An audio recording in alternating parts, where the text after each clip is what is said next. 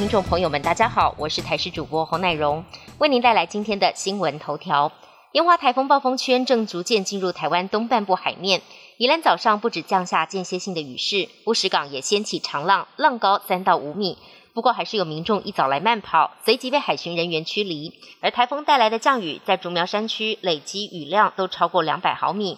其中苗栗明德水库相隔十四个月之后再度进行预防性的泄洪，气象局提醒各地雨势越晚会越明显，尤其北部山区降雨恐怕达到豪雨以上等级。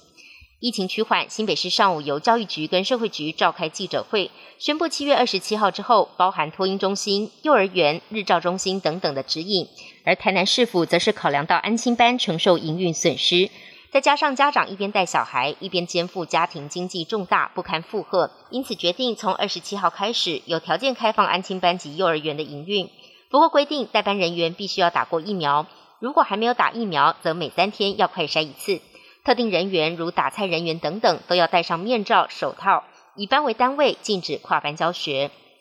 捷克参议院议长韦德奇去年无视中国施压，率团来台访问六天。在立法院演讲，以中文喊出“我是台湾人”，令社会大众印象深刻。他二十二号透露，捷克政府正在讨论要赠送给台湾新冠肺炎疫苗。如果捷克政府决定赠台疫苗，将成为继立陶宛、斯洛伐克之后，再一个对台湾捐赠疫苗的欧洲国家。另外，针对台湾购买 BNT 疫苗，德国在台协会处长王子陶在昨天离台前夕接受媒体专访，他也透露，德国一直认为台湾取得疫苗是一件重要的事情。对于一波三折的过程，他也直言，中国是集权政府，这当中难免有政治问题。受到全球疫情影响而无奈延宕一整年的东京奥运，终于即将在今天晚上举行开幕式。昨天在确定因为延烧多日的骑士风波，紧急解除开闭幕典礼表演总监小林贤太郎的职务之后，日媒也传出日本代表性女歌手米西亚将登上开幕典礼的消息。米西亚去年十一月时，为了宣传东京奥运。参与新闻节目录影时不慎坠马受伤，经过医师评估，至少需要六周以上的时间休养。他在去年底克服伤痛，顺利登上 NHK 红白歌合战舞台之后，将在今天晚上登上奥运开幕式舞台，担当演唱日本国歌《君之代》的工作。南韩第四波疫情来势汹汹，而且疫情有从首都圈向外扩散的趋势。二十一跟二十二号连续两天创下单日新增确诊病例的新高，疫情持续紧绷。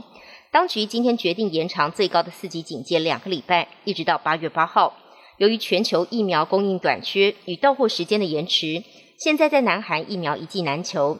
年轻人每天守着线上疫苗地图抢残剂，但能抢到残剂的人就像是中乐透一样，简直少之又少。混打疫苗安不安全，持续引发争议。